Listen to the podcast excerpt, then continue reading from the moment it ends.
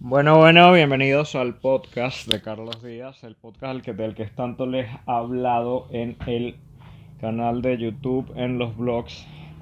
Y bueno, voy a hacer el primer episodio hoy. Hoy quiero hablar de música porque justamente en el capítulo de ayer, que es en el cual me he sentido más cómodo respecto a lo que hago, dije que no he podido tocar el tema de la música, entonces me sentiría como un hipócrita si no ahondo un poco en ese tema de la música.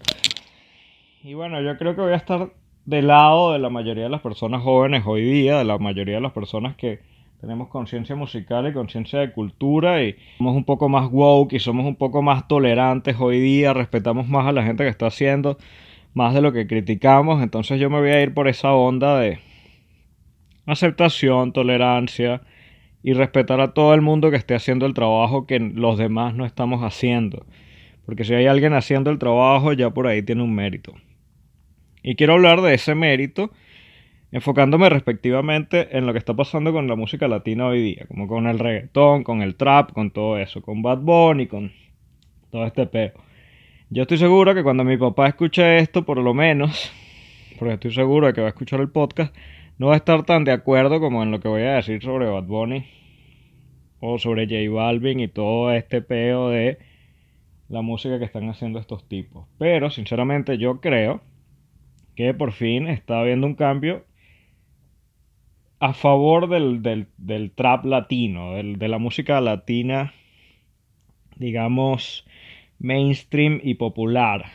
Y yo creo que ahora está habiendo una explosión de la música latina, más allá de lo que no ha pasado nunca, más allá de lo que ha pasado con la salsa, más allá de lo que ha pasado con cualquier otro, con cualquier otro género de música latina.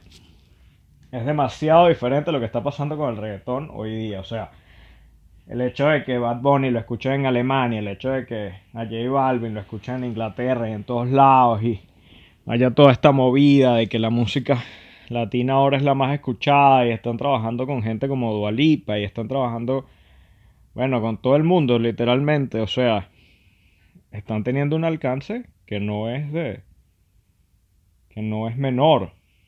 Yo creo que ya es una, una explosión latina que ha habido que es totalmente sorprendente a mi parecer. Y me parece también que por lo menos el hecho de que Bad Bunny sea compositor del año no es coincidencia cuando él crea un álbum, cuando él crea un disco, que es básicamente ponerse el género en sus hombros. Es decir, aquí está el reggaetón, aquí está el trap, aquí estamos nosotros, yo voy a meter gente vieja escuela, voy a meter gente nueva escuela, voy a trabajar con Daddy Yankee, voy a trabajar con esta gente que tiene muy, buen trabajo, que tiene haciendo esto toda la vida, que ya no se escuchan tanto, que ya que ahora se escuchan más. O sea, tú no puedes decir que ya que no se escucha tanto, o sea, obvio. Pero entienden a lo que me refiero, como que se monta con toda esta gente arrecha y empieza a sacarle temas a cada uno. No sé qué, trabaja con, hace colaboraciones con todo el mundo con el que tiene que hacer colaboraciones, pone todo el trabajo. Empieza a trabajar con gente como Steels, que si no han visto, el trabajo de Steels es increíble hace un disco con súper buen gusto, súper moderno, con los sonidos de ahora, con los sonidos del pasado. Lo mezcla, está él, mete gente de toda Latinoamérica, de Chile, de todo Puerto Rico, bueno. Hace lo que tenía que hacer como para poner un pie dentro de, o sea, para poner una, para pisar dentro de lo que vendría siendo como la cultura musical mundial en general que me parece arrechísimo esa vaina, me parece increíble esa vaina. Sin duda lo que está haciendo Bad Bunny es impresionante. J Balvin, por ejemplo, está haciendo un montón de cosas arrechas también. Colores me parece arrechísimo. Oasis me parece arrechísimo, que fue la colaboración de ellos dos. Uno podría decir que tanto J Balvin como Bad Bunny son las personas que tienen la bandera ahora de lo que está pasando con la música latina. A pesar de que hay exponentes, y repito, como Daddy Yankee o ese tipo de gente, no están haciendo algo innovador al nivel de que lo están haciendo por lo menos Bad Bunny o J Balvin. Siento que todavía falta mucha innovación en el género, si somos sinceros. Y esto, sin temor a equivocarme, repito, esta vaina, o sea, lo que está pasando es muy arrecho, pero todavía falta mucha evolución acá.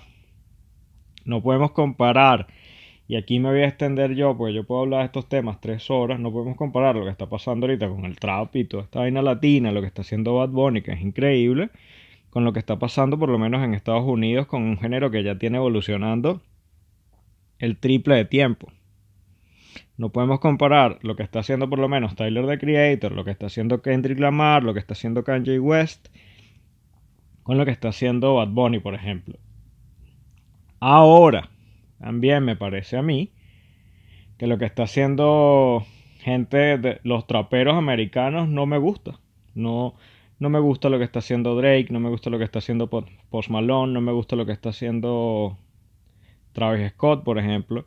Están haciendo buenos discos, yo los escucho, me, me entretienen, pero no me parecen innovadores. Eso quiero decir cuando digo que no me gustan. Quizás me gusten un poco, quizás yo pudiese dejar que los pusieran una noche en una reunión, yo los podría disfrutar una tarde en el cuarto mientras limpio, eh, tú sabes.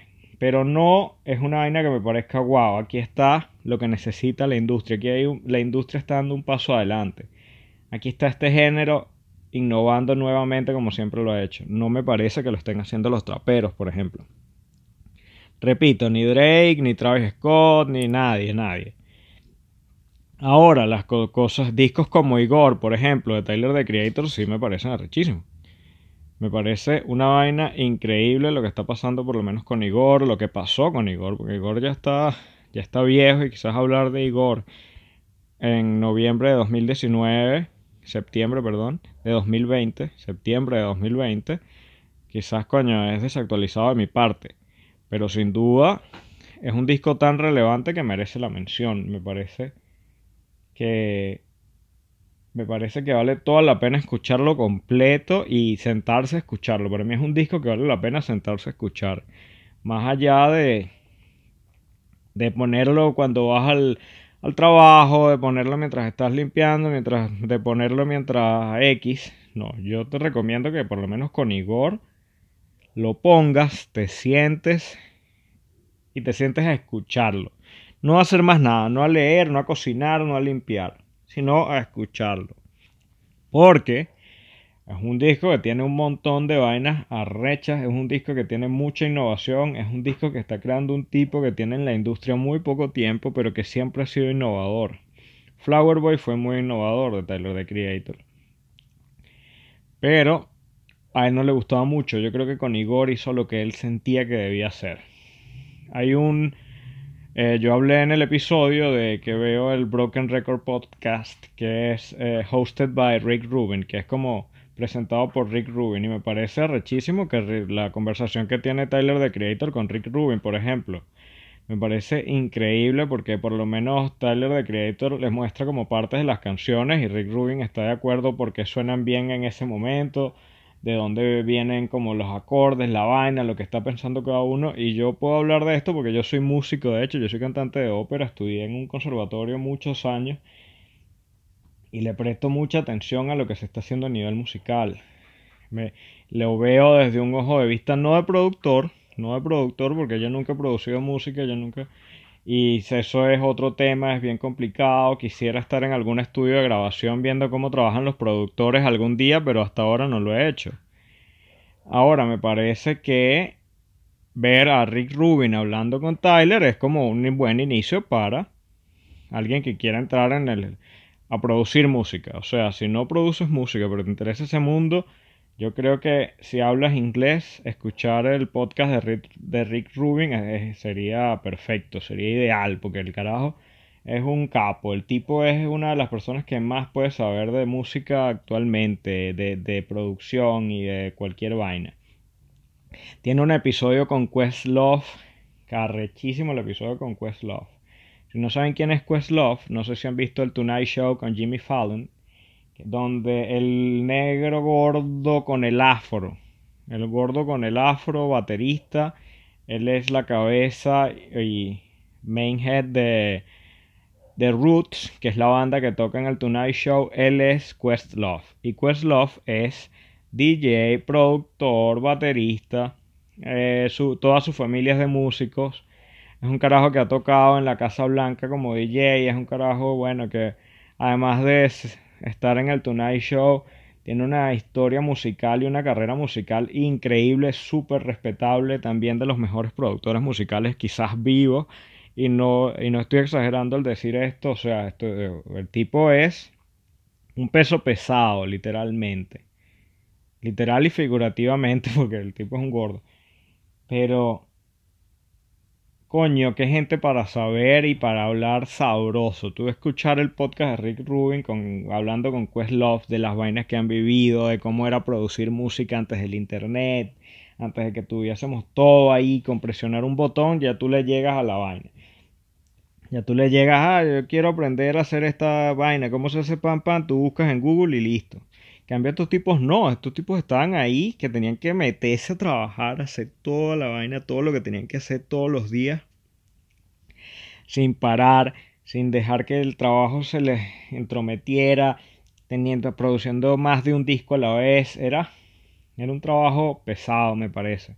Pero nada los detenía, o sea, ponían el trabajo aprendían y hacían lo que tenían que hacer, por lo menos el trabajo de ser Google antes, o sea, porque toda la música es una cuestión de referencias y de samples y de dónde viene la música, ¿no? De lo que ya se ha hecho, de lo que pues de cómo combinas un sonido con otro, qué te gusta, qué le agregas aquí, qué le sacas de allá y todo ese tipo de vainas, ¿no? Entonces ahora tú tienes acceso a toda la música con tu teléfono, básicamente si tienes internet Tú puedes buscar en YouTube, en Vine, en Spotify, donde sea, casi toda la música que existe. Desde música clásica, música de cualquier parte del mundo, básicamente la puedes buscar ahí. Esto no era así antes. Entonces ese trabajo de buscar la música, por ejemplo, de buscar influencias africanas, de buscar samples de música asiática, de buscar verga, y de ahí que crear tu música era un trabajo tan complicado, me parece que era tan arrecho hacer una vaina así, me parece que era bueno, no, no sé, increíble. Me parece que había que hacer un trabajón demasiado arrecho para conseguir hacer discos como los que hacían, como los que han existido y como los que se siguen haciendo.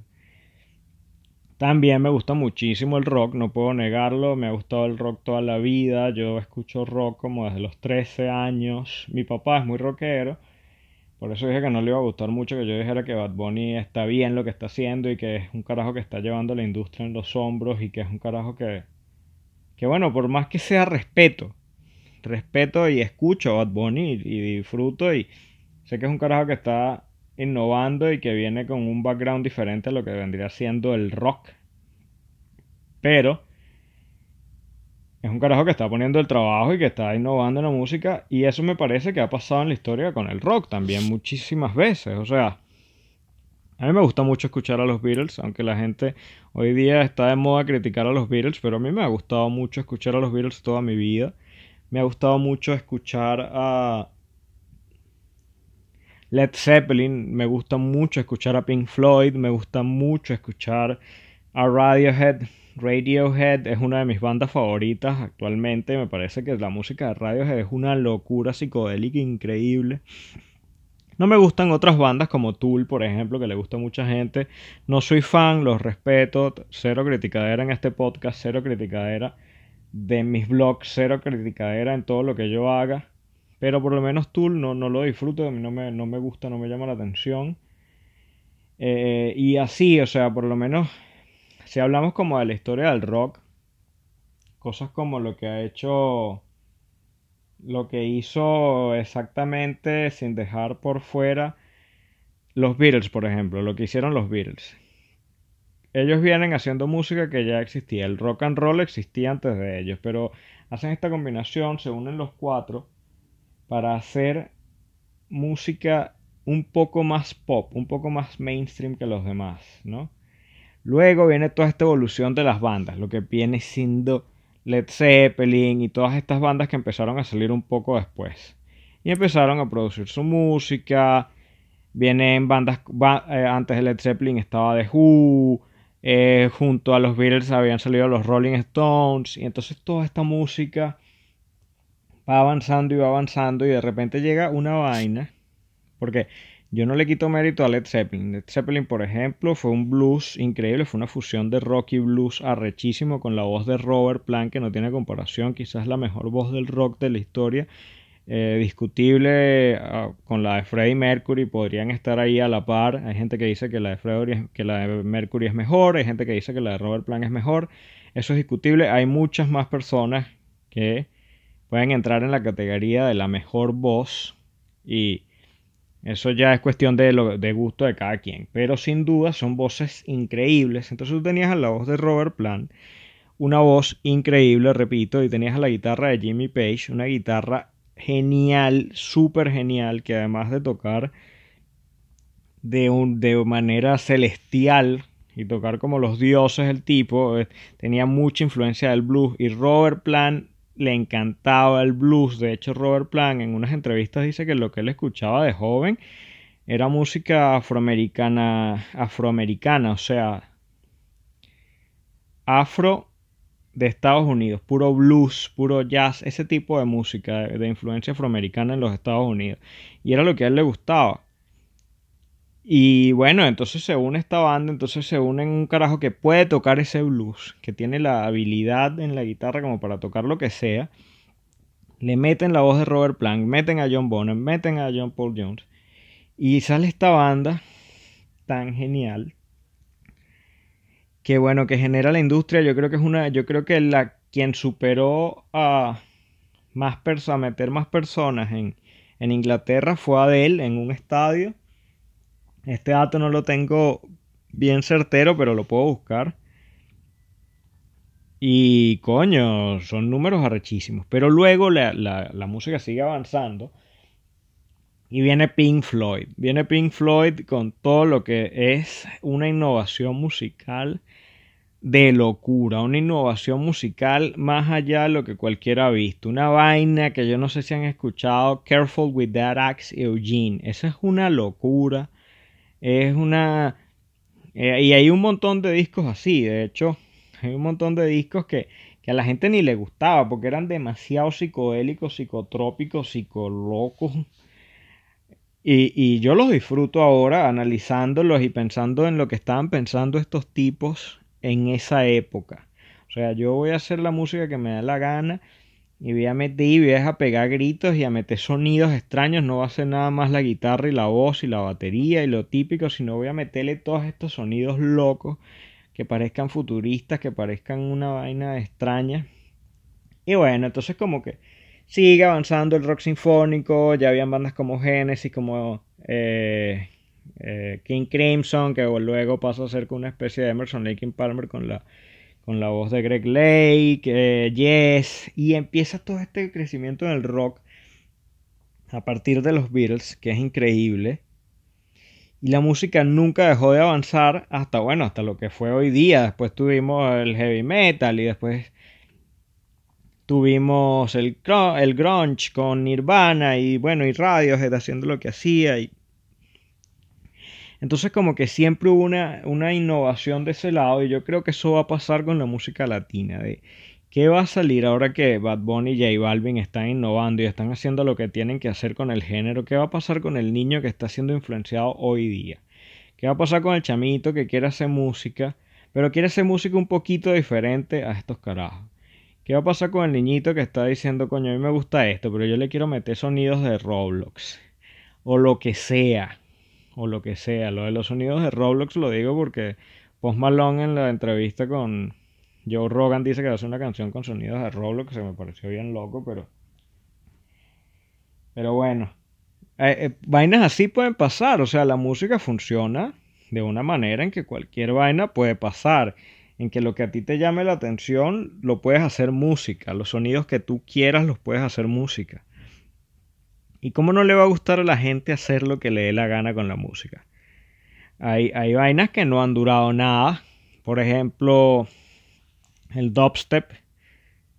El dubstep fue, bueno, Jay-Z, me acuerdo de ver una, entre, una un documental, una entrevista, una vaina donde Jay donde Jay-Z salía diciendo que el dubstep era el sonido de esta generación y el dubstep duró que 4 o 5 años o menos, una vaina así, o sea, no duró nada porque nos aburrió, no nos gustó, qué sé yo. Y eso va a pasar muchas veces con ensayo y error. La música funciona así. Hay ritmos que van a sonar un mes, hay ritmos que van a sonar 10 años y hay ritmos que van a perdurar como el jazz, como el rock, que no van a desaparecer nunca. Quizás ya no están de moda en la actualidad, pero sin duda no van a desaparecer. Son ritmos que van a estar ahí hasta que, bueno, hasta que se acaben los tiempos y, van a ser dignos de análisis por, por, todos nosotros. La producción musical es otro, es un tema que de verdad me gusta mucho, es un tema que de verdad me gusta mucho y que de verdad quisiera aprender. Y yo quisiera también como ver esto del, del music business como algo más cercano.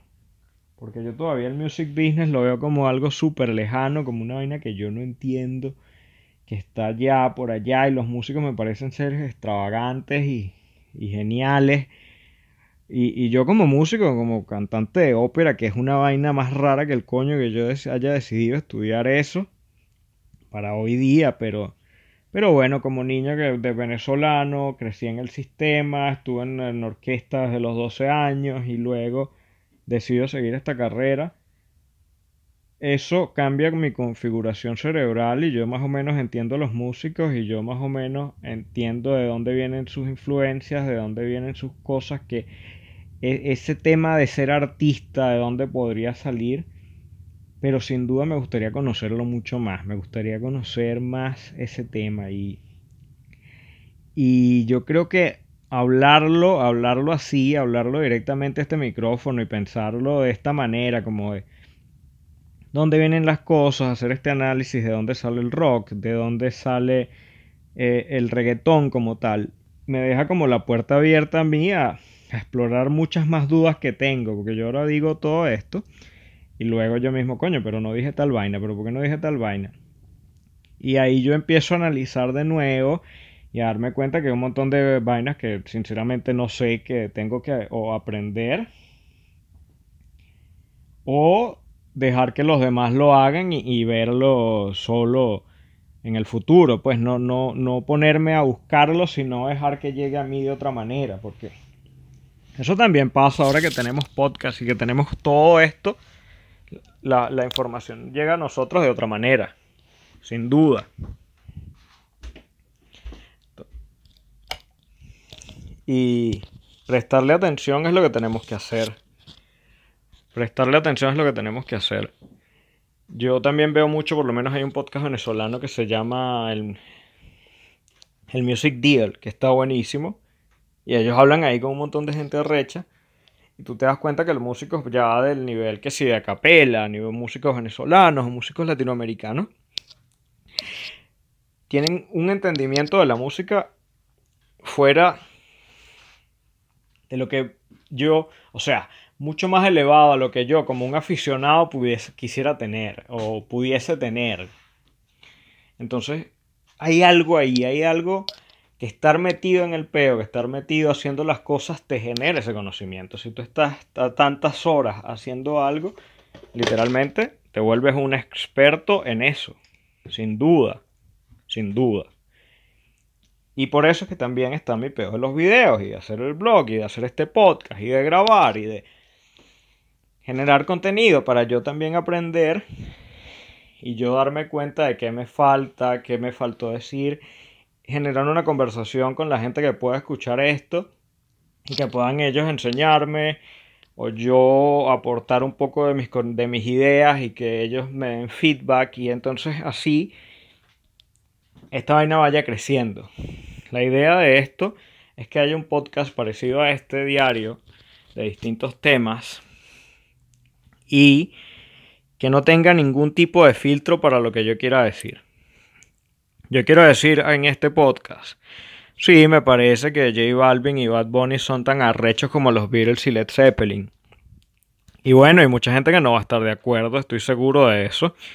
Pero es algo que yo quiero decir y es algo que no va por el nivel musical, sino por el impacto histórico que generan estos personajes. El impacto histórico que genera el hecho de hacer la música que suene de tal modo que pueda influenciar a tantas personas alrededor del mundo, que le escuche tantas personas alrededor del mundo, que le gusten a tantas personas alrededor del mundo y cambiar una industria que tiene años sin cambios, donde lo anglo, donde lo y cuando digo lo anglo me refiero a lo norteamericano, viene dominando la industria eh, hace demasiado tiempo. O sea, uno nunca esperaba tener a alguien como Bad Bunny o J Balvin al nivel de Justin Bieber o Dua Lipa. Siempre era una vaina como lejana, como No, o sea, los, los buenos son los gringos y los malos somos los latinoamericanos.